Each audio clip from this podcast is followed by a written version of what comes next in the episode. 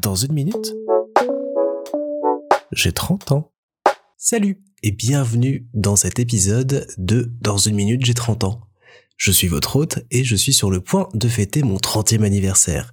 Aujourd'hui, je vais partager avec vous mon expérience d'entrée dans la trentaine et ce que cela signifie pour moi.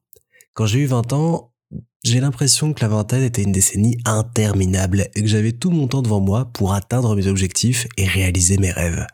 Mais maintenant, en regardant en arrière, cela semble être passé en un clin d'œil. La trentaine est souvent considérée comme l'âge adulte et j'ai l'impression que cela signifie que je dois avoir toutes les réponses et que je suis censé savoir exactement ce que je dois faire de ma vie.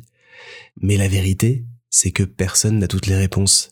Nous sommes tous en train d'apprendre et de grandir chaque jour. Et cela ne change pas simplement parce que nous avons atteint un certain âge. J'ai appris à ne pas me mettre trop de pression sur moi-même et à simplement profiter du voyage. Je suis également conscient que la trentaine peut être une période de changement important dans la vie. Beaucoup de gens se marient, ont des enfants et font des choix de carrière importants à cet âge. Pour moi, cela signifie que je dois être ouvert aux possibilités et être prêt à saisir les opportunités qui se présentent à moi.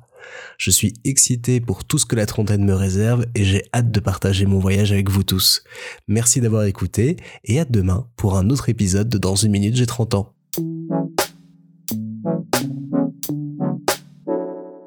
Donc voilà l'épisode que ChatGPT m'a proposé pour aujourd'hui.